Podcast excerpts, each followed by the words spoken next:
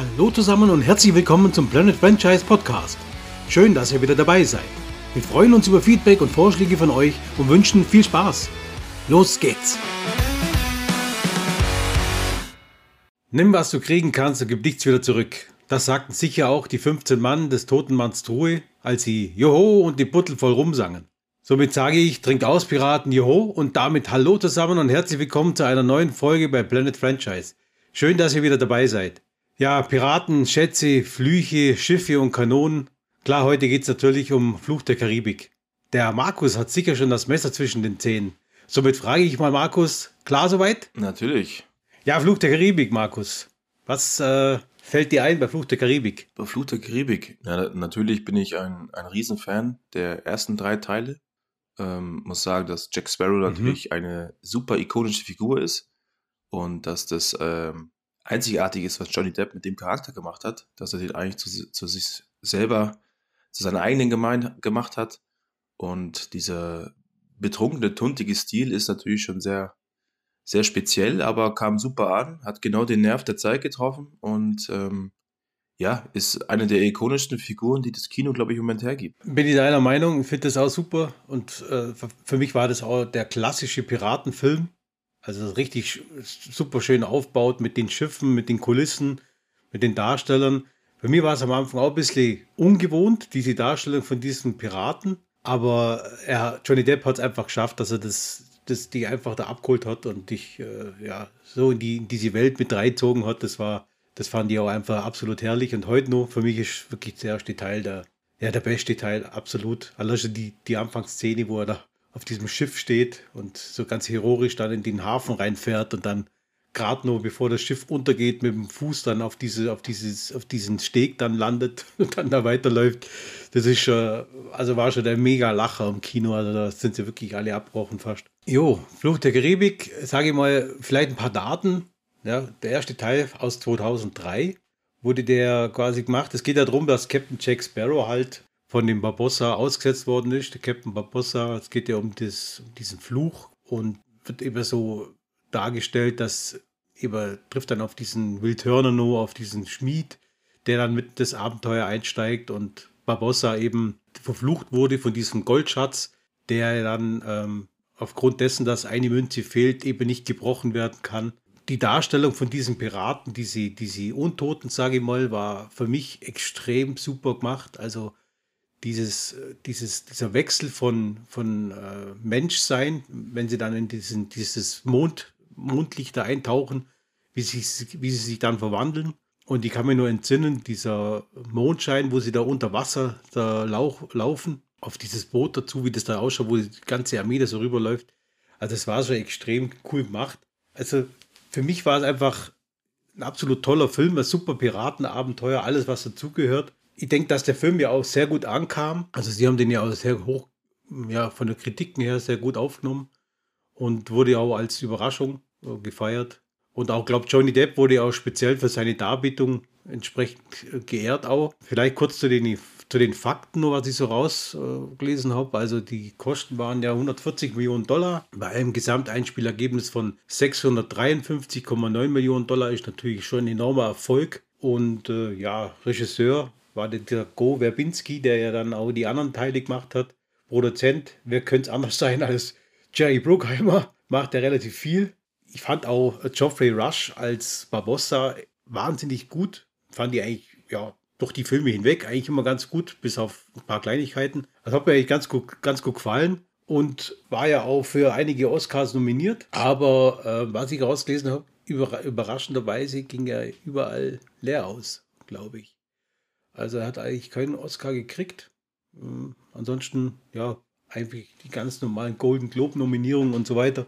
Aber jetzt zum Inhalt, Markus. Was hat dir denn besonders gut gefallen? Gibt es da irgendwelche Sachen, wo du sagst, okay, wenn ich mir an das erinnern kann, dann. Also ich bin ja eigentlich. War schon mega cool. Ich muss sagen, ich bin eigentlich von, von diesem Setting, diesem karibischen Setting mit den Piraten, das ist, finde ich schon sehr spannend, ja. Auch mit den großen Segelschiffen. Dann sehen sie die, die Schiffe natürlich sehr echt gemacht aus. Also die, die Sets waren sehr greifbar, sehr nahbar. Die Charaktere am Anfang wirken sie zwar so ein bisschen Abziehbilder von so einer klassischen Heldengeschichte. Ne? Du hast natürlich dann den, den Bill Turner, den absoluten Superheld, der anfangs noch so den kleinen Schmied äh, Handlanger mimt, aber du weißt sofort von, von der ersten Sekunde an, okay, er ist der edle Ritter, der am Ende die Prinzessin quasi heiraten wird. Und dann kommt mhm. Kira Knightley natürlich als äh, Elizabeth Swan ins Spiel, die am Anfang sehr unbeholfen wirkt, dann auch mit ihrer Ausdrucksweise ist sie so die, ja, die, die klassische hochbedürftete, äh, adlige, ja, passt voll in dieses Prinzessin-Bild rein. Du merkst aber dann im Laufe des, der Filme und ähm, des ersten Films, dass sie ja nicht wirklich da reinpassen. Also gerade die Elizabeth Swan macht ja dann eine Entwicklung durch, dass die am Ende dann eigentlich Voll, Vollgas mitkämpft, was sicherlich auch für einige Fans auf der Frauenseite geführt hat. Und äh, Orlando Bloom als ähm, William Turner kriegt ja durch denn seine Geschichte mit seinem Vater, kriegt er auch noch eine gewisse Tiefe. Er bleibt zwar immer dieser, dieser noble Held, der sich am Ende ja dann auch ähm, für einige Sachen opfert, aber trotzdem fand, fand ich dieses, dieses Gespann zwischen den dreien fand ich richtig gut. Also es hat echt gut gepasst, auch die Chemie hat gut gepasst, auch wie sie dann diese, diese Welt größer gemacht haben. Ne? Also ich fand gerade in der, in der ersten Trilogie fühlt sich das alles sehr homogen an und auch noch logisch an wenn wir später zu Teil 4 und 5 kommen, dann muss man sagen, also dann fand ich das irgendwann mal nicht mehr so toll. Also mir war es nicht ganz so der Fall. Bei mir war es die Elizabeth Swan, also die Kira Knightley ist für mich der, der Frodo bei Fluch der Karibik. Die äh, ist mir von Anfang an tierisch auf die Eier gegangen, muss ich ganz offen sagen. Also das war für mich eine Darstellerin, wo der gar nicht reinpasst hat. Also nur für mich jetzt, weil, äh, wie du schon gesagt hast, diese Entwicklung, erst dieses, das Töchterchen und am Schluss ohne warum eigentlich äh, zieht die dann sämtliche Piraten ab, wo es immer heißt, die Piraten sind eigentlich die besten Kämpfer, wo es gibt, macht aber mal locker äh, selber dann 20, 20 Piraten da fertig. Äh, wird auch gar nicht darauf eingegangen, warum sie das auf einmal jetzt so, so beherrscht. Also die, die Fechtkunst so beherrscht, bald besser nur wie Jack Sparrow selber. Aber ja, also klar muss bei sowas immer so ein bisschen Liebes, Liebesstory mit rein. Aber für mich ähm, hat, das, hat die Chemie da nie ganz passt zwischen, zwischen, äh, zwischen Orlando Bloom und Kira Knightley. Also ja, keine Ahnung. Das war nie so richtig meins. Aber ist bestimmt Geschmackssache und gibt bestimmt auch welche, wo sagen, nee, das sehe ich anders. Aber für mich persönlich war das, war das einfach so ein Punkt, wo ich sage, war halt nicht so meins. Aber was mir noch einfällt, für den, wenn ihr an Fluch der Karibik denkt, sind die ganz legendären Zitate, äh, sage ich mal, also diese, also ich erinnere mich bloß dran, als dieser Norrington zu ihm sagt, ihr seid der schlechteste Pirat, von dem ich je gehört habe. Und dann Jack Sparrow antwortet, ja, aber Sie haben von mir gehört. also das, das, äh, oder das Thema, wo sagt, äh, vergessen Sie nicht den Tag, als Sie es scha beinahe schafften, Captain Jack Sparrow hier zu, festzuhalten oder festzunehmen, wo ihm dann das, der Steg unten wegbricht. Also war schon wahnsinnig lustige Szenen auf jeden Fall dabei. Ja, also gerade die, also gerade die Figur Jack Sparrow war, ist natürlich sehr faszinierend zu sehen, wie er eigentlich egal in welcher Situation er steckt, du hast ja das Gefühl, dass er durch sein, durch sein Underdog-Verhalten, dadurch, dass er immer betrunken wirkt und so leicht unbeholfen, verfolgt er immer so einen größeren Plan und haut alle übers Ohr. Und das ist natürlich etwas, was, was mir sehr gut gefallen hat, weil der immer bei, bei seinen Gegnern immer so ankam, als wäre er eigentlich so der kleine Blödi mit der, mit der Black Pearl. Aber an sich ist er doch derjenige, der am Ende dann immer noch die letzte Strippe gezogen hat, ne? Also gerade im ersten Teil, ja. der, der Move, dass er halt dann noch bevor sie dies, das, ähm, das verfluchte Gold den Fluch brechen können, dass er sich dann noch eine Münze klaut und selber dann noch kurz mit zum Unsterblichen wird, ist natürlich schon richtig, richtig gut. Also das ist ein, ein Twist in der letzten Sekunde, wo jeder dann sagt, also genau das musst du machen, genau das hätte ich auch gemacht und passt wie die Faust aufs Auge. Aber es ist ja auch so, dass die Fluch der Karibik-Teile ja mit Johnny Depp leben. Also es gibt, für mich gibt es jetzt kein Fluch der Karibik, ist nicht denkbar ohne Johnny Depp. Da ist das Franchise schon ganz stark auf ihn geprägt, weil er einfach eher diese, diese Figur erschaffen hat, diese Jack Sparrow-Figur. Und ähm, wie du auch gesagt hast, dieses Auftreten, dieses Arrogante, wo eigentlich immer, wo die, der Gegner von ihm denkt, ja, der, der kann mir ins Wasser reichen. Aber er verarscht sie ja eigentlich dann. Ich sage jetzt zum Beispiel der, diese Stelle, wo er sagt, ich bin unehrlich. Bei einem unehrlichen Mann wie mir könnt ihr darauf vertrauen, dass er unehrlich ist. Ehrlich.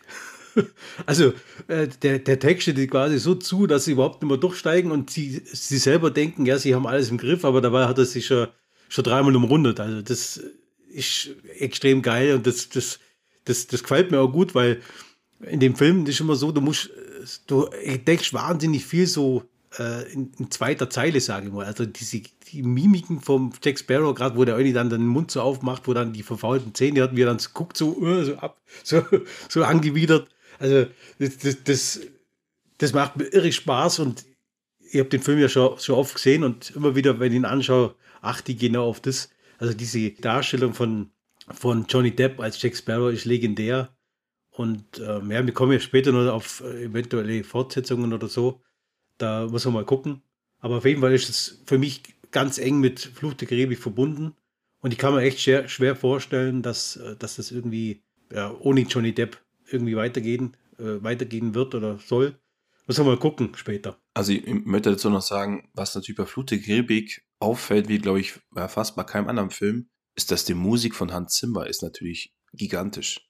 Also immer wenn das, wenn das Boot in Action kommt und er sein Jack Sparrow-Thema runterspielt, das ist natürlich etwas, wo, wo man sich sofort mit an Bord zieht und der Wind geht in die Segel und du fährst mit raus als, als, äh, als Mannschaftsteil. Also das, das muss man natürlich aussagen, dass die Musik da einfach fantastisch war. Ja. Auf jeden Fall. Also da haben wir wieder das Thema, dass natürlich die Filmmusik ähm, ja ein riesiger Bestandteil von einem, von einem erfolgreichen Film ausmacht.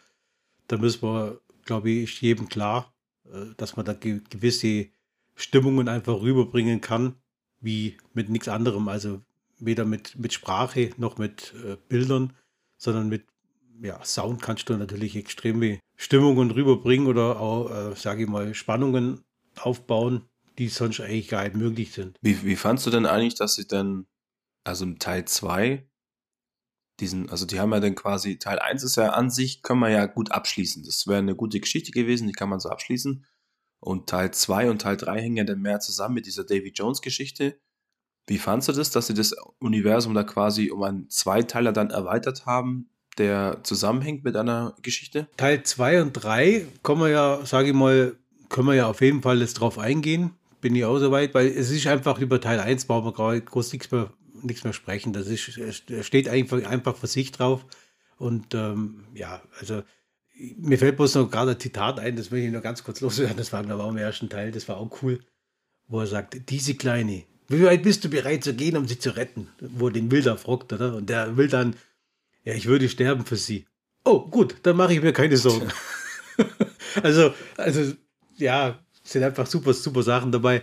Aber zu Teil 2 war natürlich eine andere, The äh, andere Geschichte. Ja, also ähnlich aufgebaut, auch mit viel übernatürlichen ja, Gestalten, sage ich mal, drauf, auch mit wieder mit, mit Flüchen. Und da ging es ja dann um den, ähm, ja, um die Flying Dutchman, also fliegende Holländer, wo dieser Piraten-Captain David Jones hieß er, glaube ich, ja, oder? David Jones. David Jones, ja, hatte auch diesen ja, diesen Helfer, sage ich mal, diesen Riesenkraken, wo dann entsprechende, ja, sage ich mal, Schiffe für ihn versenkt und lauter so Zeug. Hätte für mich eigentlich gepasst für, ein, für einen Film. Äh, er hat sich jetzt nicht ganz erschlossen, warum er zwei draus gemacht hat. Wenn man sich die Zahlen mal anschaut, dann wird es einem klar, weil man natürlich dann erkannt hat, dass es ein Riesenerfolg war. Und dann das Ganze wieder bis diese Richtung driftet, so möglichst viel Profit machen. Und ähm, Kommen wir mal ganz kurz vielleicht auch insgesamt für, die ganz, für das ganze Franchise zum wichtigen Punkt bei mir, wäre das, der Punkt Special Effects. Also Special Effects, egal welcher Film mit, muss ich sagen, grandios. Wirklich. Ich schaue sowas eher ein bisschen kritisch an, weil ich das ja auch so hobbymäßig ein bisschen selber mache. Aber ich muss echt sagen, die haben da auch teilweise komplett neue Techniken, CGI-Techniken entwickelt, nur für, die, für diese Filme. Und äh, ja, also das ist wirklich durch die Bank wirklich super Sache. Allein diese Aufnahmen mit diesen Schiffen, diesen, diese Kämpfe und sowas. Also war wirklich super. Aber zu deiner Frage nur, ob das jetzt wirklich über zwei Teile hätte sein müssen, glaube ich eher nicht, weil es ist dann schon äh, teilweise etwas langatmig beschrieben mit dem David Jones und seinem Herz dann und dann, ja, dann sucht es wieder und dann, ja, der, wo sein Herz hat, der kann ihn eigentlich dann befehligen. Schließt sich mir auch überhaupt nicht, wieso eigentlich äh, durch die ganze, äh, durch die ganzen zwei Teile durch. Ach, und dann hat man ja noch so eine Göttin eingebaut, ja, kommt ja dazu noch. Also es war ein bisschen, bisschen konfus, das Ganze für mich und äh, auch ein bisschen zu langatmig über, ja, sage ich mal, ich glaube fünf Stunden oder was die beide Teile zusammengehen. Wie, wie hast du das so empfunden? Ich sehe das ein bisschen anders. Also, also gerade die Herzthematik ist natürlich so, wenn du ihm das Herz kaputt machst, dann ist er ja tot. Also das sieht man am Ende. Wo Will das Herz zersticht, dann geht zwar der Fluch auf William Turner über, das wusste man bis dahin noch nicht, aber dann äh, ist Davy Jones ja eigentlich tot. Und ich fand das ehrlich gesagt sehr gut. Also die, das Universum wird dann sagen wir, originell vergrößert. Also ich fand, dass da waren viele Sachen dabei, die habe ich so noch nicht gesehen. Ich kann mich damals auch in dem Piratenmythos noch nicht so gut aus, sage ich mal. Aber die Flying Dutchman als Schiff an sich, dieses, dieses vermooste, mit, mit Algen vollgeklatschte äh, Schiff, das unter Wasser fahren kann, fand ich, fand ich schon richtig cool. Auch, dass der, der Kraken dann eingesetzt wird von Davy Jones und auch, dass er so teilweise sich so teleportieren konnte. Also er konnte ja, auf einmal war auf der Flying Dutchman, da schaut Jack ja durch das Fernrohr durch und zack, stand er schon neben ihm, ja.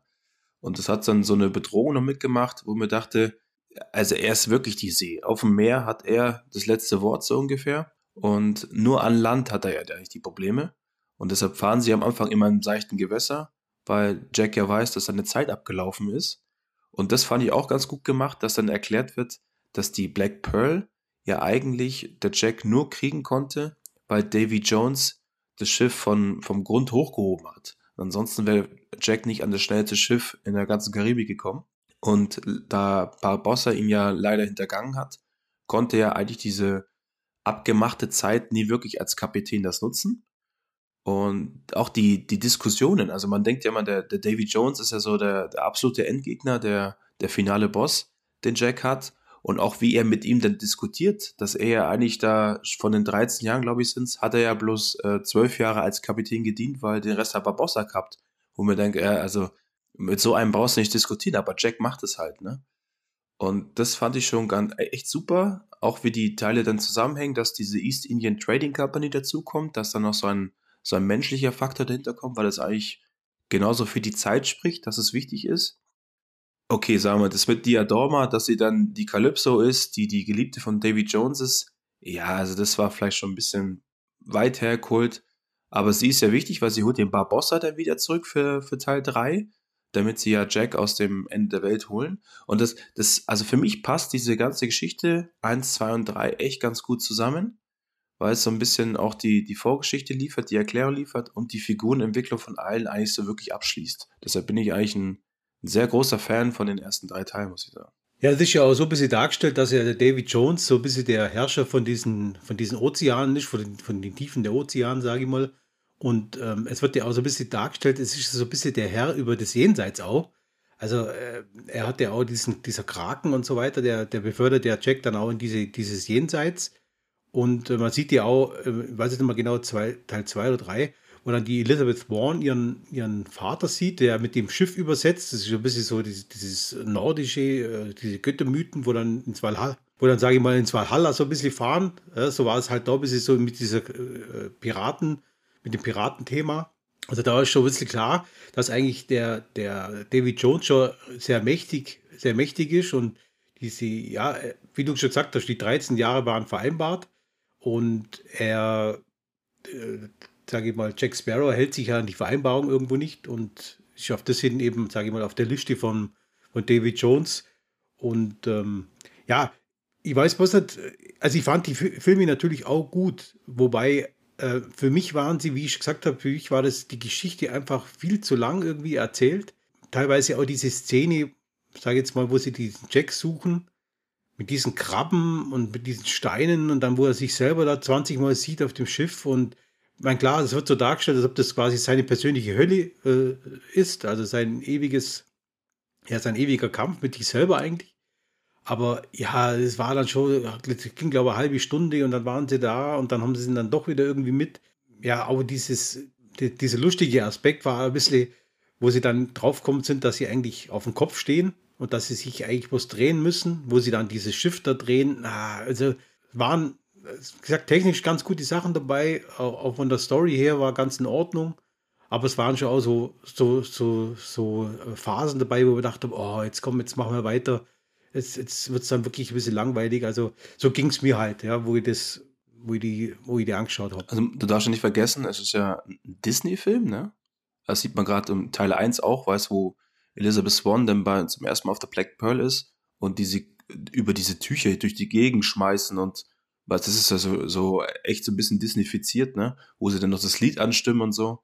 Und beim, beim Teil 3 mit dem, mit dem Boot drin, wo Jack dann quasi auf die eine läuft, dann läuft auf die andere, dann läuft auf die eine und die laufen alle mit. Das ist ja so klamaukig, klamaukig witzig gemacht.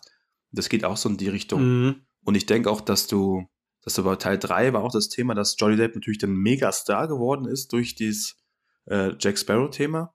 Und du hast dann das Problem gehabt in Teil 3, dass er ja eigentlich ewig nicht vorkommt, weil er ist ja im, in seiner eigenen Hölle, so ungefähr, ne? Ja, ja. Und dann haben sie mhm. wahrscheinlich das gemeint, jetzt zeigen wir halt mal, wie es ihm in der Hölle geht, damit wir auch ein bisschen was ihm äh, zu, zu Gesicht stehen.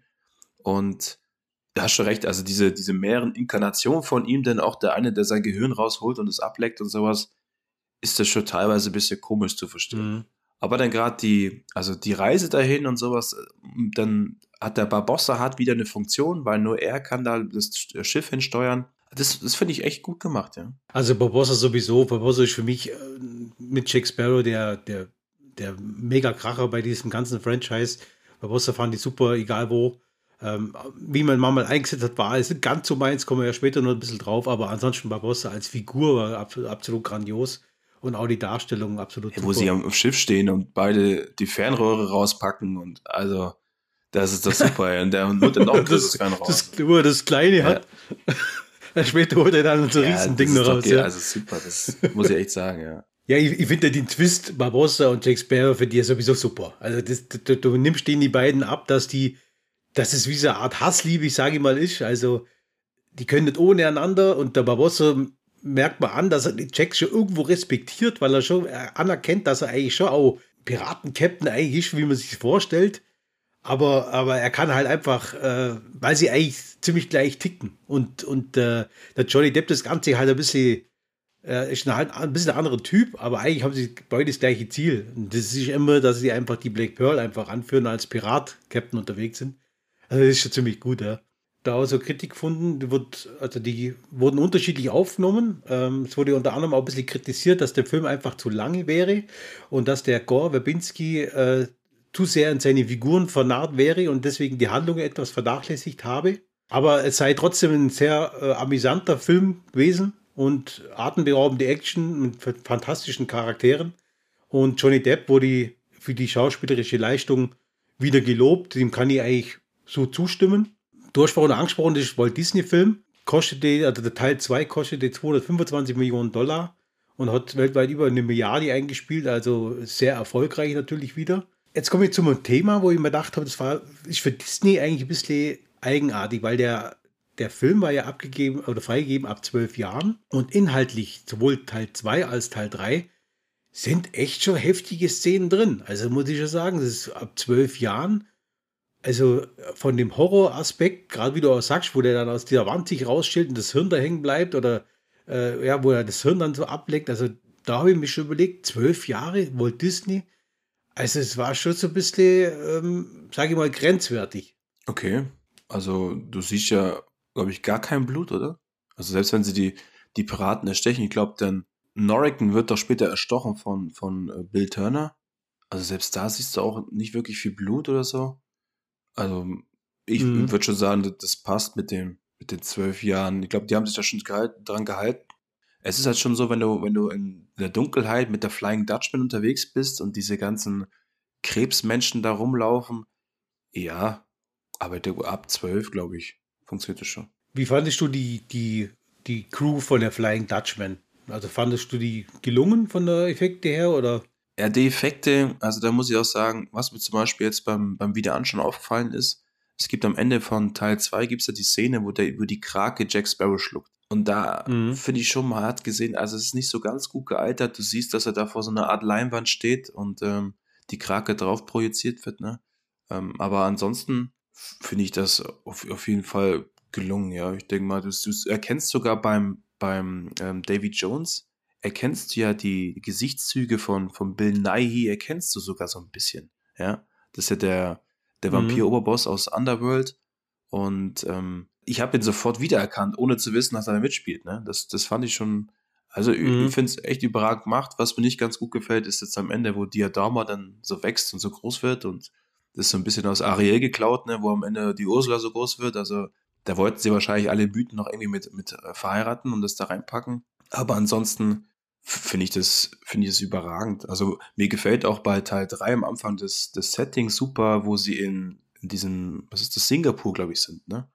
Wo alles so dampfig ist mhm. und dann hockt doch der eine da, wo, wo so, äh, wo schon hinter seinem Ohr irgendwie Schimmel dran ist oder sowas. Also das hat irgendwie, hat mich für mich das alles so ein bisschen von der Erweiterung und von dieser Mystifizierung der Piratenwelt hat das echt gut gepasst, die ersten drei Teile. Mir ging es da ähnlich, ja, also ihr habt den auch erkannt, bei dem ist ihr erkennt ihn irgendwie an seiner Augenpartie. Ich weiß nicht, der hat da so speziell. Ja, genau, das recht, ja.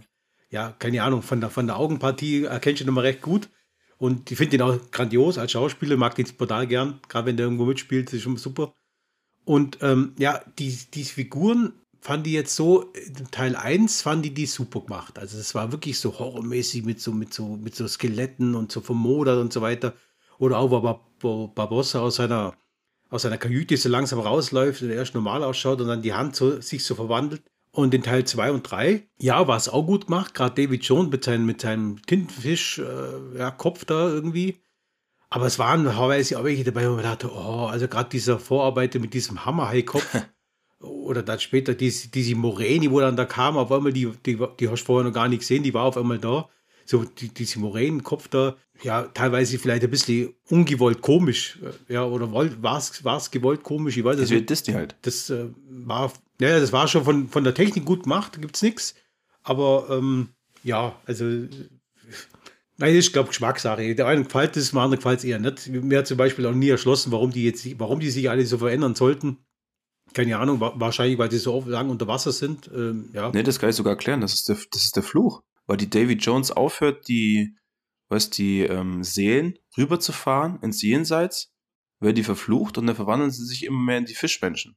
Das ist dann später nämlich, wenn, wenn Orlando Bloom das mich macht, der verwandelt sich ja dann nicht so ganz in so Fischmenschen, sondern der hat ja so, so ein bisschen Schuppenansatz oder Moosansatz oder so, weil er unter Wasser fährt. Aber du, wenn du dich nicht dran hältst, dann wirst du quasi zum, zum Fischmenschen. Mhm.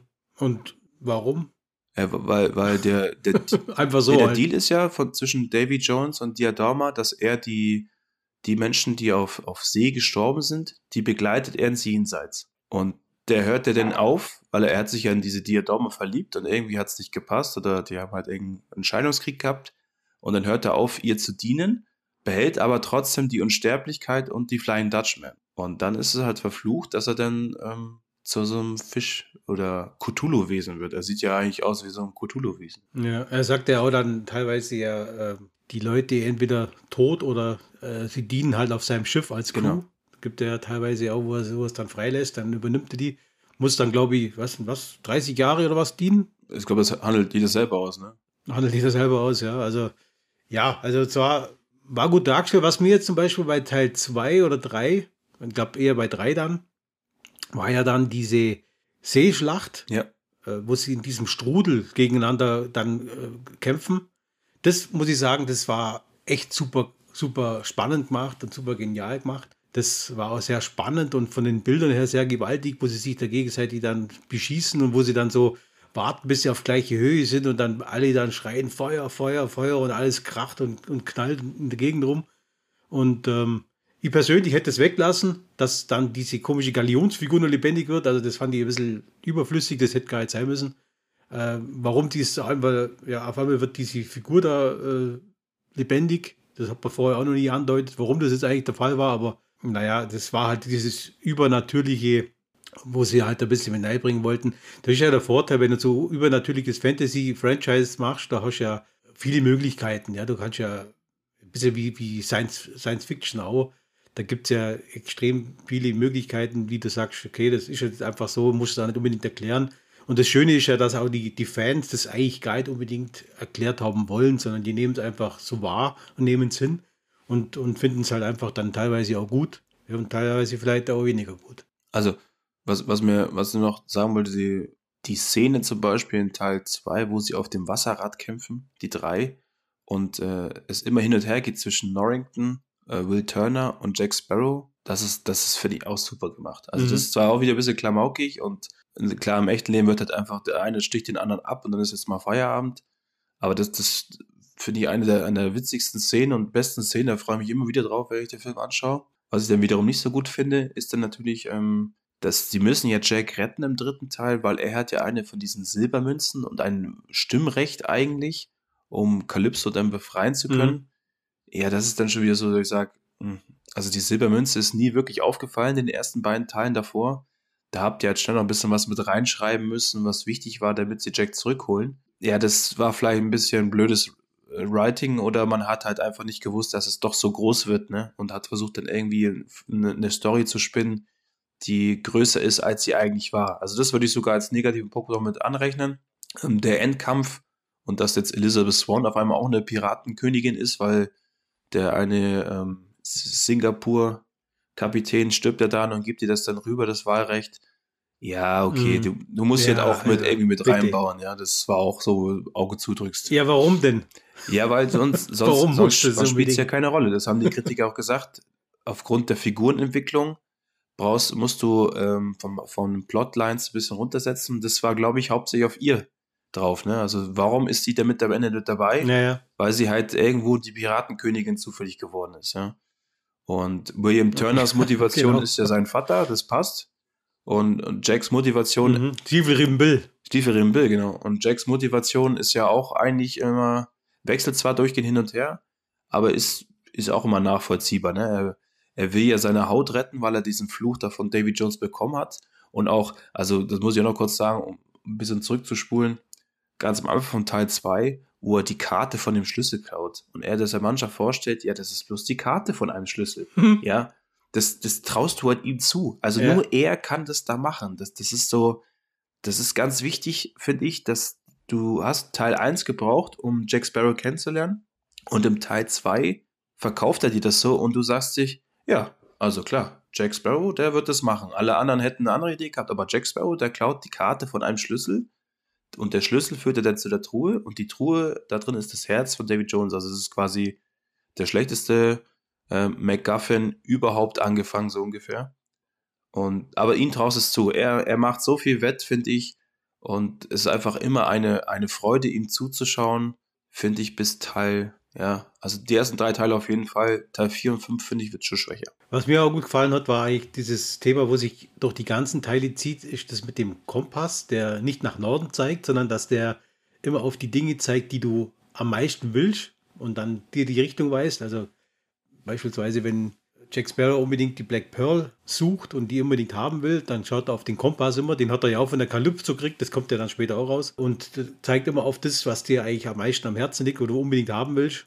Und das finde ich ja auch nicht schlecht, diese Idee mit diesem, ja, mit diesem Gadget, sage ich mal, wo er einfach, äh, je nachdem, der, wo es trägt, entsprechend dann. Teilweise zeigt der Kompass ja dann auch auf die Elizabeth Swan, wo er sich dann immer fragt, hä, die will ich doch gar nicht oder was, was soll das jetzt? In Teil 2, weißt du, wo sie dann mal irgendwie verarscht. Finde ich auch witzig, ja. ja aber es ist eine gute Szene gehabt, wenn wir so Flying Dutchman haben. Ist ja da, wo der Will, wo der Will auch sagt, das ist die Flying Dutchman, sieht nicht sehr beeindruckend aus. Und der Jack dann, ja, du auch nicht. ja, ja. Das ist gut. Also die, diese Dinge, auch diese Sprüche, wo man mal raushält, oder wie er, wie er teilweise auch die Leute halt ein bisschen so, so beleidigt. Äh, einmal sagt er, glaube ich, irgendwie, äh, käsige Hosenlatz oder sowas. Also äh, mega geil. Könntest du dich schon wegschmeißen. Also allein schon dieser Jack Sparrow, äh, mit, wie ich schon mal vorher gesagt habe, mit seinen Sprüchen und mit, seinen, mit seinem Getue. Also ist schon, ist schon mega cool. Äh, Teil 3, ja, vielleicht nur kurz. Der kam auf 300 Millionen Dollar Kosten, also schon einiges mehr nochmal, äh, wie der Teil 2. Und hat 961 Millionen Dollar eingespielt. Auf jeden Fall auch ein erfolgreicher Film. War auch wieder fast drei Stunden lang, zwei Stunden 40. Gleiche Regisseur wieder, wieder der Go Verbinski. Und Jack, Jerry Bruckel, äh, Bruckheimer hat es wieder quasi produziert, das Ganze. Und mit den üblichen Hauptdarstellern einfach soweit zum Teil 3. Ja, aber mit Teil 4, Markus, oder? Fremdige Zeiten von 2011. Ja, Teil, Teil 3 endet ja mit diesem Cliffhanger, ne? dass sie die, die Karte gefunden haben mit dem ähm, Jungbrunnen, genau. Genau, also Teil 2011, Flucht der Karibik, Fremdige Zeiten oder Pirates of the Caribbean, so wie es ja dann hieß ursprünglich kommt das ganze Franchise oder diese Filmreihe stammt ja aus einer Walt Disney Attraktion aus dem Vergnügungspark, wenn äh, ich mich da richtig ja, äh, erinnern kann. grundsätzlich. Genau, und äh, Teil 4 geht es ja um diesen, wie du gesagt hast, um diesen Jungbrunnen. Man hat ja auch schon angeteasert, dass diese, diese Penelope Cruz jetzt da mit an Bord kommt, die ja dann wiederum diese Tochter spielt von diesem Blackbeard-Piraten, äh, Ian McShane, der den verkörpert da ist jetzt ein, Punkt dabei, was mir nicht ganz so gefällt, war dieses Thema, dass äh, Barbossa dann bei für den englischen König auf einmal arbeitet. Ja, im Auftrag des Königs dann äh, diesen, ja, diesen Jungbrunnen, sage ich mal, suchen soll. Beziehungsweise, ja, gibt ja dann auch noch das, kommt ja dann auch noch die, die, spanische Flotte dann, äh, kommt da auch noch mit rein, wo dann auch noch diesen Jungbrunnen sucht und alle suchen auf einmal diesen Jungbrunnen. Dann hat man natürlich noch eine ganz neue Spezies eingefügt, also diese Meerjungfrauen das fand ich wiederum eine gute Idee. Also das hat mir eigentlich gut gefallen, dass dieses, diese hübschen Meerjungfrauen, wo eigentlich dann in Wirklichkeit, äh, ja, eigentlich bloß die Seeleute, sage ich mal, ja, fressen wollen. Ja, so wird es ja dargestellt. Also die dich dann mit nach unten ziehen und dann quasi ja dich unten dann, sage ich mal, ertränken und geben dir aber vorher nur das gute Gefühl, weil sie die, weil sie dir einfach einen Kuss verpassen, dann bist du so ein bisschen verzaubert. Das haben sie eigentlich ganz gut einbaut. Also ja, wie, wie kam der Film bei dir an, Fremdige Zeiten? Ja, erst habe ich mich gefreut, dass natürlich die, die Geschichte um Jack Sparrow weitergeht. Und da war es für mich durch eine Pflicht, einfach ins Kino zu gehen und das anzuschauen. Aber du merkst halt sofort, dass da einige Sachen einfach den Erwartungen nicht entsprechen, wie ich reingegangen bin. Also die Thematik mit Barbossa, dass er jetzt für die englische Krone ähm, in die Schlacht zieht oder seine Segel dafür loszieht, fand ich überhaupt nicht nachvollziehbar. Also einer der übersten Piraten überhaupt und Piraten über alles, sage ich mal. Nee, das habe ich nicht verstanden. Ich fand auch, ähm, diese Jungbrunnen ist ja okay, aber dann die Reise von den, von den Spaniern und den, den äh, Briten dann dahinterher und hat mir auch nicht gut gefallen. Dann kam der Blackbeard vor und mit seiner Tochter Penelope Cruz war teilweise, fand ich es ganz witzig, dass dann angedeutet wird, dass die beiden ja, also Jack Sparrow und ähm, Penelope Cruz, so eine Art Vergangenheit haben, wo sie mal was hatten und die jetzt ein bisschen von ihm betrogen wurde oder so. Das fand ich gar nicht mal so schlecht, aber also gerade das Blackbeard-Thema, er ist ja eigentlich basiert, Jack Sparrow basiert ja auf diesen Blackbeard, den gab es ja in echt auch. Und Jack Sparrow ist ja so ein bisschen Abziehbild davon und Johnny Depp hat dann davon, ja, diesen betrunkenen, tuntigen klamaukigen Kapitän gemacht. Ne? Also eigentlich wäre das ja ein knallharter Bösewicht. Und er hätte das Potenzial gehabt. Ich fand Ian McShane eigentlich gar nicht so schlecht als Blackbeard.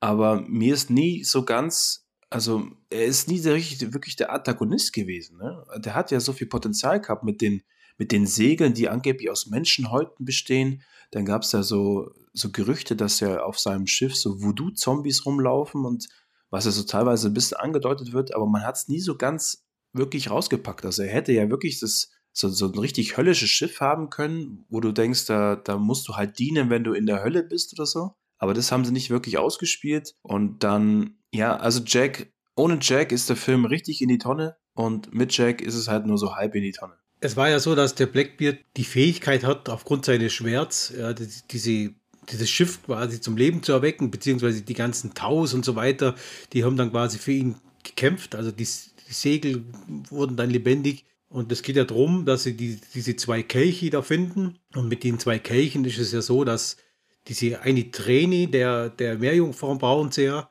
Und wenn diese Träne äh, in diesen Kelch kommt mit dem Wasser und derjenige das trinkt und der andere den Wasserkelch trinkt ohne Träne, dann übernimmt der mit der, mit der Träne diese lebt, also diese Jahreszeiten oder diese verbleibenden Jahre des, des anderen und kann sich auf die Art und Weise äh, verjüngen, beziehungsweise könnte dann theoretisch ewig leben. Äh, lustig war auch so ein Punkt, äh, das Thema halt Jungbrunnen, wo er sagt, äh, sieht dieses Gesicht etwas so aus, als hätte, ich, als hätte ich die Quelle der ewigen Jugend gesehen oder so, kommt aufs Licht an oder so.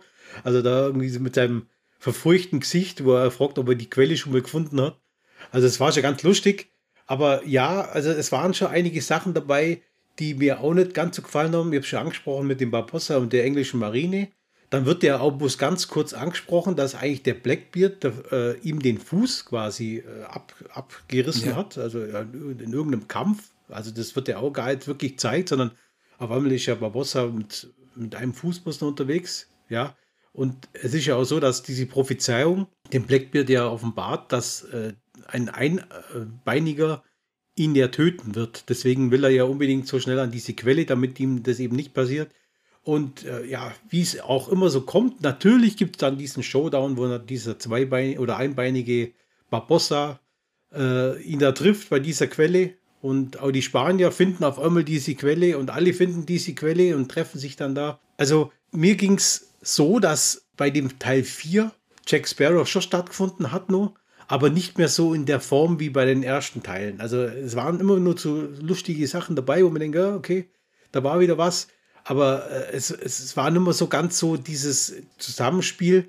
Das mag vielleicht auch mit dem zusammenhängen, dass einfach andere Charaktere dabei waren und anders eingesetzt wurden. Wie gesagt, der Barbossa war unter seinem Wert verkauft, finde ich jetzt mal in dem Film. Und Blackbeard war okay, aber stinkt natürlich ab im Gegensatz zu den anderen Piraten-Captain. Also wie gesagt, Barbossa als, als äh, sage ich mal, Horror-Captain und dann Davy Jones und stellt dann den Blackbeard hin. Da, da kann er denen eigentlich nicht wirklich das Wasser reichen. Also es war so ein bisschen mein Eindruck, das, du hast auch schon angesprochen, man hat versucht, ihn zu pushen, dass er so richtig bösewicht dasteht, aber es hat einfach nicht wirklich funktioniert. Also irgendwas, kannst du ganz genau erklären, was es war, hat da nicht ganz gestimmt an dem Film. Ja zum Erwähnen, 410 Millionen Dollar hat der äh, gespielt, also gekostet.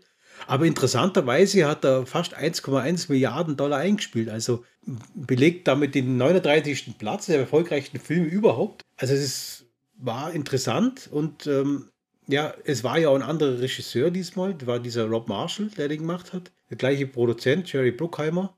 Und äh, ja, Hauptdarsteller hat man natürlich auch ein bisschen was verändert. Penelope Cruz kam dazu. Und der Ian McShane kam dazu. Ansonsten hat man sich so auf die Stammbesetzung, äh, Geoffrey Rush und so weiter, wieder, wieder zurück äh, ja, berufen, sage ich mal. Und da muss man gar nicht so sagen, Kira Knightley und Orlando Bloom haben ja nicht mitgespielt, aber man hat gleichzeitig so Äquivalente eingeführt, die eigentlich so die Position übernehmen sollen. Also diese, das ist also die Meerjungfrau, oder, die da, die der Jüngling dann rettet. Der, er sieht ja noch so aus, er ist doch ja. Priester, glaube ich, ne? Und er sieht so ein bisschen aus wie Orlando Bloom nur noch ein bisschen, ähm, also noch ein bisschen spießiger. Und ah, das hat mir auch nicht gefallen. Das ist dann so, wo ich sage, also jetzt versucht ihr dann die, die alte Garde mit der B-Garde zu besetzen und die dann uns zu verkaufen. Ah Leute, dann lass es gleich ganz weg. Und dann hast du auch gemerkt, dass das hat nicht funktioniert und dann funktionieren die anderen Sachen halt auch nicht. Also ich habe Kira Knightley und Orlando Bloom überhaupt nicht vermisst in dem Film. Also das, das war, war da habe ich mir ertappt, wo ich mir gedacht habe, okay, die haben jetzt da, waren jetzt nicht dabei, aber mir haben sie jetzt auch nicht wirklich gefehlt. Und das war jetzt bei den ersten drei Teilen eigentlich auch ähnlich. Ja, also was mir so ging, das, diese Geschichte mit diesem Will Turner fand ich ganz gut mit seinem Vater, das haben sie ganz gut einbaut. Aber diese Interaktion mit Will Turner und dieser Kira Knight, äh, dieser, dieser, wie heißt sie? Ja, Kira Knightley ist ja wurscht, Elizabeth Swan. Und dann ist sie auf einmal doch wieder Richtung Jack Sparrow unterwegs und der andere ist wieder eifersüchtig und dann doch wieder nicht. Und ah, also deswegen, also bei Teil 4, ich habe sie nicht unbedingt vermisst, die zwei. Aber fandst du denn ja, die, ihr hättet da auch keinen Ersatz einbauen. Ja, fandst du den Ersatz dann gut, der dabei war? Den Priester hätte ich jetzt auch nicht unbedingt braucht. Da wollten sie halt unbedingt nochmal so, so eine Love Story ein bisschen einbauen. Die Meerjungfrauen war ja aufgrund der Story natürlich nötig. Äh, wobei, ja, ob ich das jetzt so gemacht hätte, dass die dann unbedingt da mit, mitgeschleppt wird von diesen in diesem Tank da und so. Also, ja, man hat wahrscheinlich versucht, man muss unbedingt diesen Amore-Effekt damit einbringen. Aber für mich hat das auch nicht passt. Unterm Strich muss ich sagen, Teil 4 hat für mich einfach zu wenig Power, zu wenig Dampf, wo sich auch bei mir so einsetzt. Äh, das Quelle mit der ewigen Jugend, okay. Man hat halt irgendwas Übersinnliches gesucht. Ist ja so ein bisschen wie bei, bei Indiana Jones ja auch, hier mit, äh, mit dem ja, mit den verschiedenen ähm, Sachen, wo er da immer findet, das hat ja immer so quasi so übersinnliches, äh, übersinnliche Items, sage ich mal. Und da hat man halt jetzt hier die Quelle der ewigen Jugend, okay. Mein, irgendwann geht da wahrscheinlich auch mal das Übernatürliche so ein bisschen aus. Und äh, man kommt ja dann, im fünften Teil kommen wir ja dann auch noch auf was Übernatürliches, wo man sagt, ah, okay, äh, da ist dann wirklich jetzt äh, nichts mehr eingefallen.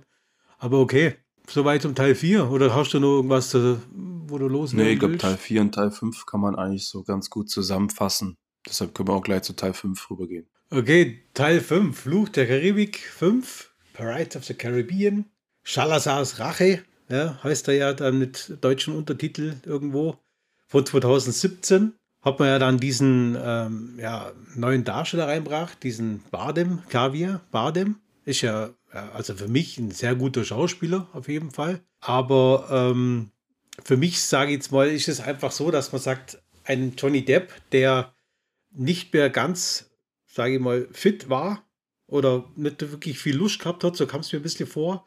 Und äh, trotz alledem, wenn man auch so einen Darsteller wie den Bardem äh, mit reinholt, ist halt immer noch kein Garant, dass es wirklich ein Erfolg wird, weil dann habe ich halt, sage ich mal, das Drehbuch war von mir aus nicht wirklich besonders gut. Man hat, äh, ja, man hat dann jetzt wieder auf das, auf das Kind von Orlando Bloom und Kira Knightley gesetzt, der dann wiederum wieder, ähm, ja, auf die Art und Weise eingebracht wird, dass man vielleicht diese Geschichte von Teil, Teil 2 und Teil 3 dann irgendwie zum Abschluss bringt. Aber hier, hier war es natürlich auch so, diese, ähm, der Captain Shalazar, die Mannschaft von denen, fand ich auch wieder technisch gut umgesetzt. Also gerade hier diese Thematik, was er ja immer so, sah ja immer so aus, auch wenn er an Land war, dass er unter Wasser war, weil die Haare ja dann immer so, so, so, äh, ja, so wegschwammen. Das war von den Effekten her schon wieder ganz gut gemacht. Ja, das stimmt. Also effektemäßig kann man dann dazu nicht sagen. Was man eindeutig sagen muss, ist die Frage, die, was, was wollten sie mit Jack Sparrow denn machen? Also man merkt halt, das ist so eine Art Cash-Cow, der muss weiter gemolken werden. Also jetzt schmeißen mit Jack Sparrow, schmeißen wir jetzt halt in irgendein Szenario rein, was ähnlich ist zu Teil 1 und Teil 2 und Teil 3, wo es noch funktioniert hat. Und dann bauen wir noch den Sohn von Kira Knight, den Orlando Bloom mit ein und vermischen das irgendwie und dann, ah ja, dann was Übernatürliches. Also findet er jetzt den, den x-ten Kapitän, den er betrogen hat, der einen Fluch auf sich hat, der ihn an sich rächen muss. Also man hat das Gefühl, dass in der Karibik alle Piraten irgendwie verflucht sind und alle hat Jack Sparrow irgendwie übers Ohr kauen und alle versuchen ihn heimzusuchen. Also so, ein bisschen ist er mhm. das, die, dieser, dieser Grundplot von dem fünften Teil. Und auch was mir, also der Altersunterschied auch noch zwischen Jack Sparrow und dem Sohn von Orlando Bloom und Kira Knightley, das war auch nicht so ganz, finde ich, wo ich passt hat. Und was, was mir richtig aufgeregt hat, war die Tresorszene am Anfang. Weil das ist ja eins zu eins aus The Fast and the Furious geklaut und dann halt noch in schlecht und das in der Karibik. Und äh, also, das hat ja gar kein, hat überhaupt keinen Sinn gemacht. Also die müssen zusammengeguckt haben, müssen gesagt haben, also irgendwas müssen wir jetzt noch da reinfahren, was, was halt irgendwie spannend ist mit Jack.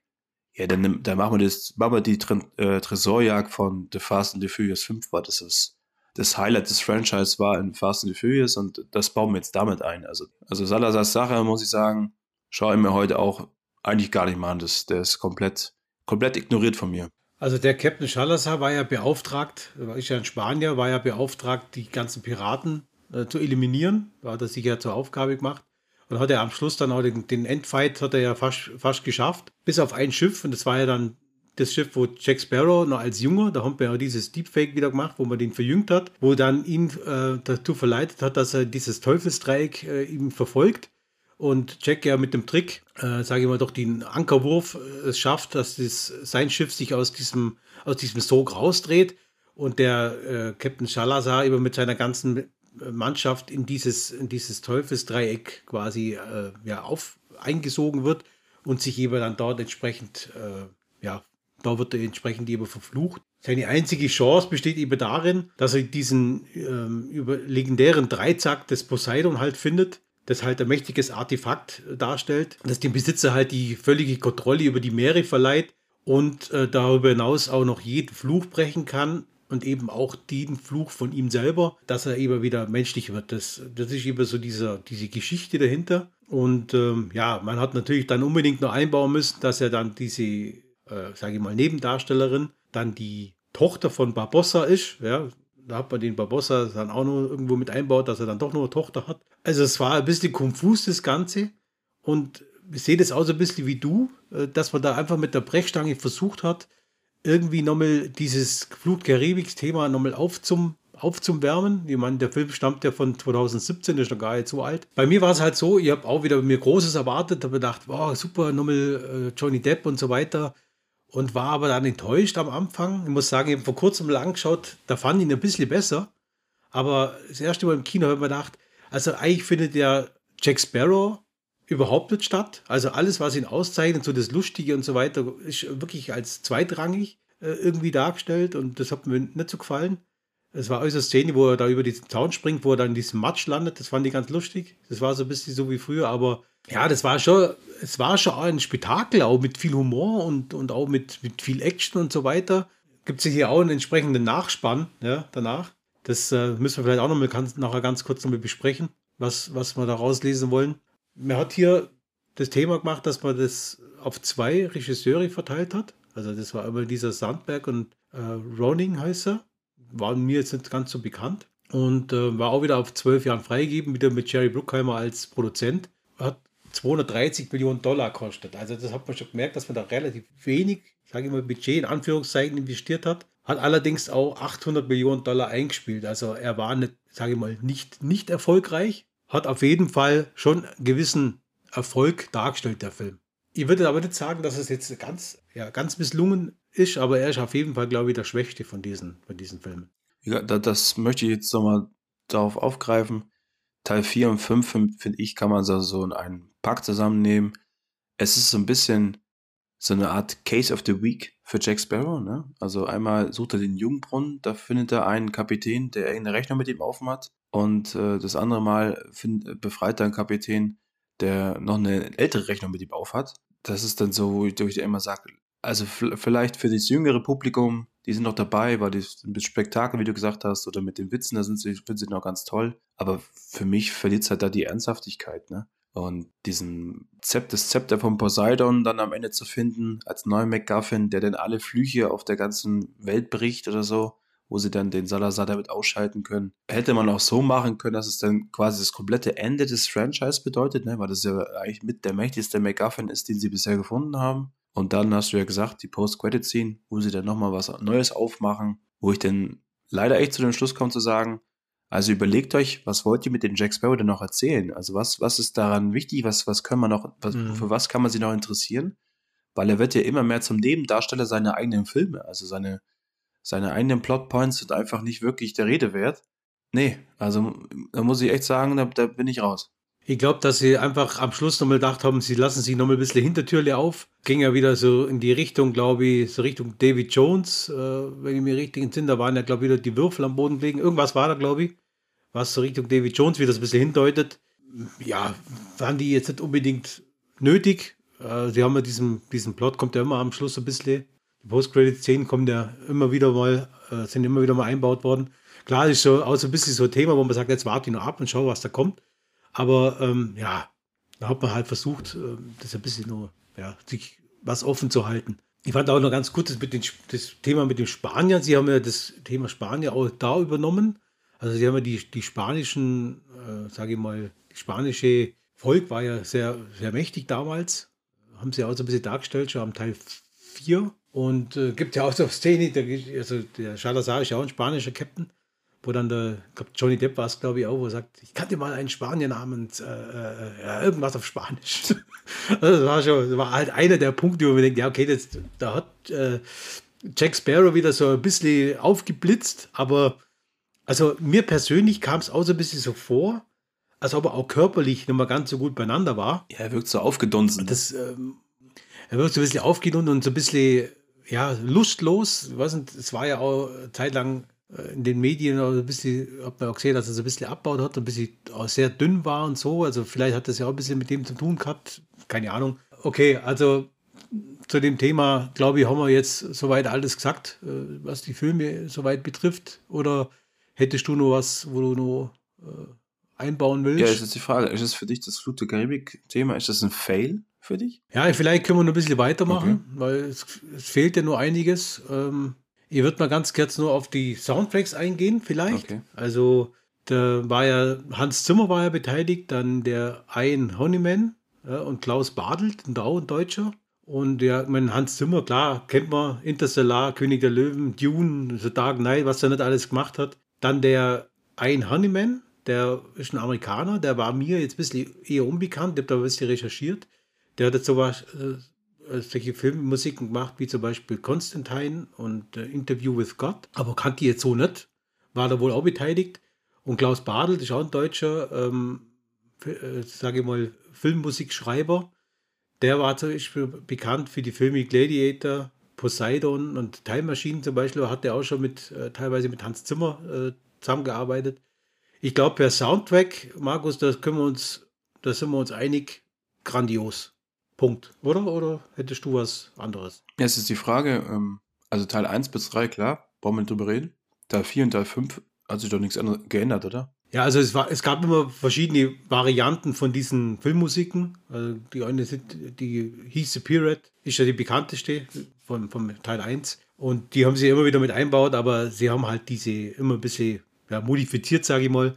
Und halt Szenen wie jetzt gerade äh, Captain Shalazar und die ganzen Captains haben ja eigene Musiken. Ich muss sagen, Teil 1 bis, bis 5 auch, da haben sie sich daran gehalten, die Soundeffekte und auch die, die Soundtracks dazu sind für mich super. Also gibt es nichts dran zum, zum Rütteln. Gut, vielleicht noch ein kurzer Hinweis. Ähm, es ist ja vielleicht auch interessant, dass die Stimme von äh, Jack Sparrow ja wechselt. Ab dem Teil 4, äh, Prince of the Zeiten, wechselt die Stimme, hat den Ursprung, dass quasi der David Nathan, also der, der, den, der den Herr sprechen hätte sollen, der hat ja auch, ja, zum Beispiel Spike bei Buffy und so weiter und Christian Bale gesprochen. Hat er auf Deutsch?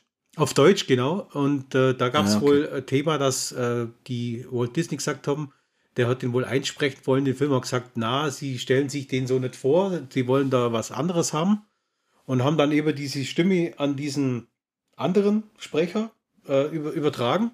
Der Markus Off, der den quasi in den ersten drei Teilen spricht, hat, ähm, war über die, die Stimme dann von ihm und hat äh, den vierten Teil wurde der nicht mehr eingesetzt, weil, also das habe ich jetzt recherchiert, der hat äh, Nachforderungen gestellt. Und zwar wollte er mehr Geld haben, weil die Filme so erfolgreich waren. Er hat für die drei Teile scheinbar bloß hm, knapp 10.000 Euro bekommen als Synchronsprecher. Und Walt Disney wollte dann wohl, dass er auch weitere, äh, sage ich mal, Videospiele und so weiter äh, einspricht. Und ähm, er hat dann gesagt, äh, gibt es wohl so eine Klausel, die nennt sich Bestseller-Paragraph wohl. Da ging es dann darum, dass man eine Nachforderung stellen kann, wenn das Franchise so und so erfolgreich war. Da ging es dann ewig Streiterei, bla bla bla bla bla. Und auf jeden Fall äh, war er erfolgreich, hat dann entsprechend das Zehnfache dann erhalten, aber war natürlich bei, bei äh, Disney unten durch. Und vielleicht war noch ganz, ist ganz interessant, dass der David Nason, also der die Stammstimme eigentlich von äh, Johnny Depp, der hat dann die nächsten Teile übernommen, obwohl er im Vorfeld gesagt hat, doch das, das Walt Disney ihn quasi bei Teil 1 und 3 abgesägt hat, würde das nicht machen, aber ich denke mal, da hat man ihn wahrscheinlich äh, großzügig bedacht bei der Sache, dann hat er sich vielleicht doch überreden lassen. Vielleicht für das, weil, wenn es interessiert, warum er, warum er eine andere Stimme hat, ähm, das war wohl der Hintergrund dafür. Ja, Markus, Thema Spiele. Ja, wollten wir vielleicht noch ansprechen. Gibt es ja verschiedene Spiele auch. Also gibt es ja Fluch der Karibik Action-Rollenspiel von 2003 für den Game Boy okay. Advance, PC und Xbox. Hast du da irgendwas gespielt von den äh, Spielen? Na, Sorry, da kann ich nicht weiterhelfen, da habe ich gar nichts gespielt. Okay, vielleicht kann ich dann kurz einen Überblick geben, weil ich habe alle teilweise über angespielt und ähm, das, was ich jetzt nicht angespielt habe, habe ich mir ein bisschen angeschaut bei YouTube. Und zwar ist es so, dass es über das von 2003, das war so ein klassisches Rollenspiel, äh, kennt man halt so mit Missionen, Händler, NPCs und so weiter. Da war, man konnte halt Interaktion machen mit denen man könnte in Gebäude rein, könnte schleichen, Kämpfe und so weiter machen. Die Steuerung war recht einfach. Also ich habe das damals auch mal angespielt. Kommt man halt das übliche Blocken, Angreifen und so weiter. Grafik, wie damals halt 2003, war in Ordnung soweit.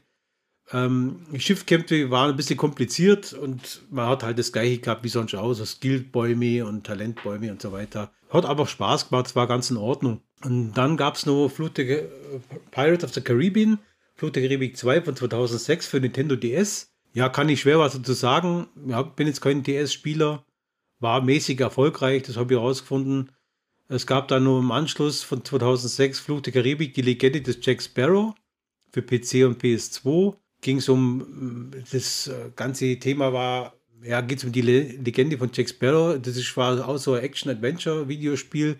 Gab es für PS2 und PC, habe ich schon erwähnt. Und es ging um die hat mit den Filmen überhaupt nichts zu tun gehabt. Also die, man konnte die Rolle von Jack Sparrow, Will Turner und Elizabeth Swan zwar übernehmen, aber es hat jetzt nichts mit den Filmen zu tun gehabt, sondern es ging um, um, um eigene Stories. Also hat jetzt, ähm, ja, war jetzt, glaube mäßig auch erfolgreich. Ähm, Im Jahr 2007 gab es dann nur Pirates of the Caribbean am Ende der Welt. Das gab es dann für, für Wii, PlayStation 2, äh, PC, Xbox 360 und auch wieder DS. Es war so Rollenspiel, ja, halt immer rumlaufen, kämpfen, eigentlich immer so ein bisschen das Gleiche. Waren auch irgendwie immer die gleichen Gegner, wo da kamen, das kennt man so ein bisschen, war ziemlich eintönig. Was mir überhaupt gefallen hat, war, dass die Original-Synchronsprecher da waren, sondern die haben sich ganz anders angehört. Spieldauer circa 10 bis 15 Stunden hat man das durchgespielt und es hat überhaupt keinen Spaß gemacht. Also es war wirklich eintönig und da hat auch übelst schwierige, nervige Kameraführung gehabt.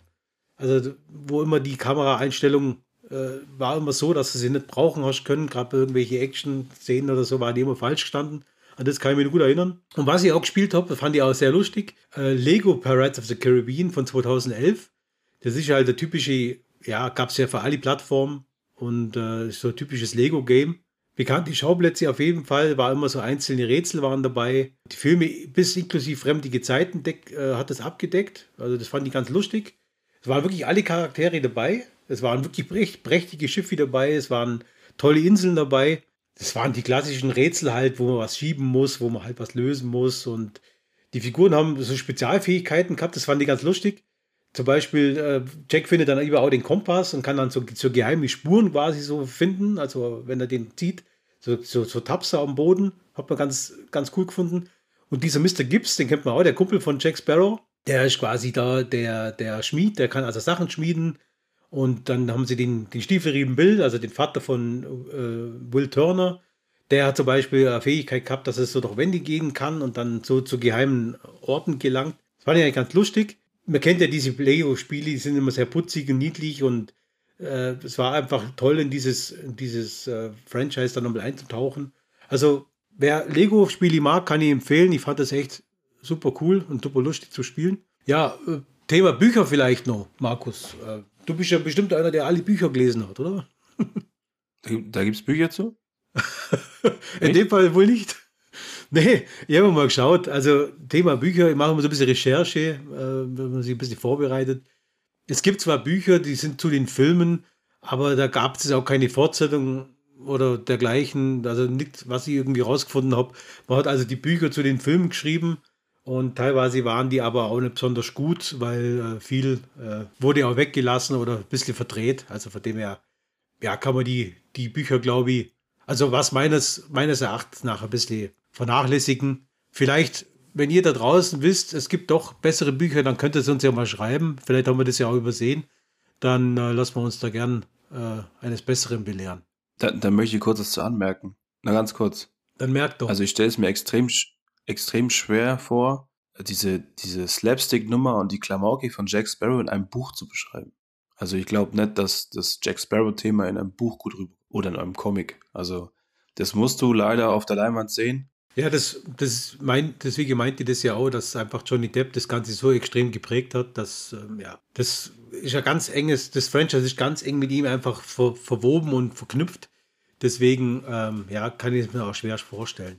Gut, vielleicht lass uns noch kurz drüber reden. Es gibt ja so Gerüchteküche oder so Ausblicke auf Fluch der Karibik 6, beziehungsweise auf, auf weitere Spin-offs dazu. Was habe ich dafür okay. mir mal angeschaut oder rausgefunden? Es gibt ja das Thema, dass äh, Johnny Depp und die Amber Heard ja entsprechend die Probleme haben. Ich will aber darauf überhaupt nichts äh, hier drauf sagen, weil ich bin der Meinung, dass das, ähm, wir waren nicht dabei bei dem Ganzen. Die Gerichte sollen das entscheiden, deswegen möchte ich da auch kein Urteil abgeben. Das sollen die selber klären. Aber grundsätzlich ist es halt so, dass aufgrund dieser Verfehlungen, sage ich mal, wenn man es jetzt so will, natürlich auch, man kennt ja, Johnny Depp hat ja immer wieder mal ein bisschen Probleme auch gehabt mit, äh, sage ich mal, Drogen oder mit Alkohol, hat sich jetzt wohl Walt Disney dazu entschlossen, sich von Johnny Depp zu trennen und auch das Ganze äh, ja, definitiv nicht mehr zu revidieren. Also das heißt, ähm, er wird definitiv, was ich Stand heute, nicht mehr dabei sein bei diesem Flug der Karibik teilen. Und es gibt halt die Gerüchteküche, dass es, es soll gar zwei weitere Filme geben mit Flug der Karibik. Es soll man munkelt so ein bisschen, dass es wohl weibliche Hauptdarsteller geben soll. Dass man zum Beispiel die, die Margot Robbie ähm, soll wohl in die Fußstapfen von Jack Sparrow treten. Das gab es wohl schon so Gerücht, weil man da andere Storys jetzt, sage ich mal, fortsetzen will, wo einfach auf diesem Franchise so ein bisschen basieren. Ansonsten könnte man sich vielleicht auch vorstellen, eine Geschichte mit dem Prequel, also mit dem jungen Jack Sparrow vielleicht irgendwie zum Verfilmen. Ansonsten ist das alles bloß vielleicht, alles steht noch nicht fest, sondern es sind bloß Gerüchteküche. Ich habe was gelesen, dass die Margot Robbie grundsätzlich wohl ähm, ja, ihr Signal, signalisiert hat, sie, sie hätte da große Lust dazu. Aber es ist jetzt so nichts Konkretes, wo man sagt, ja, äh, das und das wird kommen. Markus, hast du da irgendwie schon mal irgendwas gehört von diesem Teil 6? Ja, ich kenne auch die Information, dass Margot Robbie im Gespräch ist. Mhm. Und dann ist noch die Nebula aus Avengers mhm. und aus Guardians of the Galaxy. Oder aus Jumanji kennt man sie auch. Die ist auch wohl im Gespräch, dann eine Rolle zu übernehmen. Ja, ist die Frage, wo wollen sie mit dem Franchise hin? Mhm. Also, ich kann mir das Franchise ohne Jack Sparrow nicht vorstellen, ganz ehrlich. Wenn die jetzt aber, sagen wir so, eher Richtung Master and Commander wollen, also quasi eine, eine echte realitätsnahe Betrachtung von diesem Seefahrerfilm, finde ich es gar nicht so schlecht. Ich hoffe bloß, dass es kein mhm. Remake von der Piratenbraut wird, weil den fand ich auch nicht so gut. Und man muss auch sagen, dass dieses, nichts gegen Frauen, aber ich glaube einfach, das war eine Zeit, wo es extrem schwierig ist, einer Frau eine Piratenrolle abzunehmen. Ne? Also mir ist es auch jetzt geschichtlich nicht bekannt, dass es weibliche Piratenkapitäne gab, die so Amazon-mäßig durch die Gegend gefahren sind. Also ich glaube, das könnte extrem schwierig werden, da eine, eine Story aufzuziehen, die nicht wieder ähm, völlig abgehoben oder deplatziert wird. Gut, wir sind ja, wir haben jetzt darüber gesprochen, über das ganze Fluch der Karibik-Franchise. Jetzt, äh, wenn du jetzt mal sagst, ist es jetzt für dich ein, ein Fail oder wo würdest du es jetzt einordnen wollen? Sagst du das, äh, wie wäre dein Fazit? Also ich würde sagen, es ist ein Fail im Moment. Vielleicht ist es finanziell nicht unbedingt so gefloppt, wie sie es hätten verdient haben sollen. Aber nach Teil 3, finde ich, ging die Spirale extrem abwärts. Und man hat gemerkt, dass sie nicht genau wissen, wo wollen sie mit Jack Sparrow hin und, und was ist so wirklich dieses Ziel, dieses Franchise. Und es ist ja, also nachdem wir jetzt das x-te Franchise durchbesprochen haben, es ist ja so ein bisschen symptomatisch, ne? Dass du im Gegensatz zum Marvel gibt es genug andere Franchise, die einfach nicht wirklich den Staffelstab weitergeben können oder weiterführen können. Ne? Die erzählen keine größeren Geschichten mehr, die Figuren entwickeln sich nicht viel weiter und dann wird es schwierig. Also deshalb ist für mich Fluch der Karibik auch auf jeden Fall ab Teil mhm. 4 ein Fail. Ja, das okay. wäre mein Fazit dazu. Das heißt, äh, du würdest dann, äh, würdest du es fortsetzen wollen? Oder sagst du, das äh, können wir so gut sein lassen? Also ich bin schon überlegen, was ich machen würde. Ich finde die, die Prämisse ganz spannend, dass wir sagen, man schaut vielleicht in die, als Prequel irgendwie rein, wie kommt Jack Sparrow an die Black Pearl oder die Geschichte der Black Pearl, das würde mich interessieren. Also da, was ist so ein richtigen Piratenfilm, was, was die Black Pearl damals schnell gemacht hat oder vielleicht ein bisschen realistischer Ansatz daran, das würde mich interessieren. Und dann ist natürlich auch so, dass sich das Thema oder der, der Charakter Jack Sparrow, der wird sie wahrscheinlich für ein, für ein gutes Crossover eignen, ne? Also, das ist natürlich immer so, wenn ein Franchise ziemlich am Boden ist oder ziemlich kaputt ist, da kommt ein Crossover. Und seine Problematik ist halt, er spielt in einer Zeit, wo jetzt nicht viele andere ikonische Charaktere durch die Gegend laufen. Aber das könnte ich mir auch noch gut vorstellen, dass er vielleicht mit einer Art Crossover nochmal um die Ecke kommt. Aber ich würde eigentlich lieber ein, ein Prequel zu Fluch der mhm. Karibik sehen. Das heißt, von dir kriegen wir ein, ein uh, Continuo, was Fluch der Karibik angeht. Ich würde mich mal an einem Prequel dran setzen, ja. Wie geht's mir dabei? Bei mir ist es so, ähm, ich sehe es nicht unbedingt als Fail, äh, weil die Filme sehr erfolgreich waren und mir jetzt, sage ich mal, die Filme schon im Großen und Ganzen gefallen haben. Natürlich haben sie äh, ihre Schwächen. Äh, für mich hat auch Teil 2 und 3, habe ich schon mal gesagt, auch, auch seine Schwächen. Für mich ist es auf jeden Fall so, dass ich es nie und nimmer sterben lassen würde. Allerdings sehe ich das so wie du, dass natürlich Johnny Depp hier extrem wichtig für dieses Franchise ist und für mich würde es keine Fortsetzung ohne Johnny Depp geben. Es sei denn, vielleicht wirklich als, als Spin-off oder als, als ja, Prequel. Deswegen, ich bin mir noch nicht ganz sicher. Also, ich erwarte auf jeden Fall dein Continue. Äh, bin ich gespannt, was rauskommt. Aber ich kann auch nicht wirklich sagen, ob, ob, ich, ja, ob ich das jetzt irgendwie weiterführen möchte oder nicht. Deswegen äh, lasst euch alle mal überraschen, äh, was da rauskommt. Es gibt in dem Fall eine Continue-Folge auf jeden Fall geben entweder bloß eine von Markus oder ich, äh, mir fällt trotzdem noch was ein oder mir fällt doch noch was ein, dann werde ich die natürlich euch auch äh, entsprechend dann hier pitchen bei uns im Continue. Gut. Da hast du ja die, die beste Position ausgesucht. Ja, klar. Ja, ich kann wie derjenige, wo rummeckern ja. kann, aber nicht unbedingt was liefern also ich muss. Ich überlege es mir jetzt mal. Ich finde es ganz interessant, aber ja. äh, mach du erst mal. und dann komm du mal aus den Socken raus, genau, also, dann schau ich mal. ja, vor allem kann ich es ja dann immer, wenn du was pitch, kann ich ein bisschen besser wissen und sagen, ja, aber das war eine ganze Rund, äh, ja, ge besser genau. machen und ja, ich, ich muss mir nochmal durch den Kopf gehen lassen. Aber vielleicht fällt mir was ganz Spannendes ein, was sie, was sie, was sie erzählen möchte, dann, dann werde ich das natürlich dann auch entsprechend dann vorbereiten. Dann bist du unser, unser Spezialmann für Crossover. Okay. Das wird doch, such dir doch einen Crossover-Fall aus. Jack Sparrow versus ah, äh, Freddy oder so. genau, dass jeder abscheidet. Ja, schon mal vor Freddy als Kapitän also, von so einem. Da würden wir es, da wür ja, das wird cool. aber würden wir es ja noch viel schlimmer machen. Also dann wirst du wirklich gegen Wand gefahren. Das Freddy's New Nightmare on Sea. Ja, das wird doch schön. On Caribbean. Oh, in the Caribbean, ja, genau. Oh Mann. In the Caribbean. Oh je, oh je. Na, wie gesagt, dann gucken wir mal, was, was, was rauskommt und dann sehen wir es mal. Gut, äh, Markus, wie schaut's aus? Sollen wir Flug der Karibik dann äh, beenden oder willst du noch irgendwie was loswerden? Ähm, ihr wisst ja, jetzt kommt mein, mein Spruch. Schaut keinen Scheiß, hört lieber Planet Franchise. genau, und nach diesem Ding, vergesst nie, trinkt aus, Piraten, joho. Dann wünsche ich euch alles Gute. Schön, dass ihr dabei wart. Bis zum nächsten Mal bei Planet Franchise. Bye, bye. Ciao. Wir danken euch fürs Zuhören. Schön, dass ihr dabei wart. Wenn ihr Lust habt, empfehlt uns weiter oder ladet euch die Episoden runter. Habt ihr Ideen für unseren Podcast, welche ihr gerne mit uns besprechen wollt? Dann kontaktiert uns über die Social Media Kanäle, YouTube oder unsere Webseite unter planetfranchise.de. Wir würden uns sehr freuen, von euch zu hören. Lasst es euch richtig gut gehen. Bis zum nächsten Mal, euer Planet Franchise.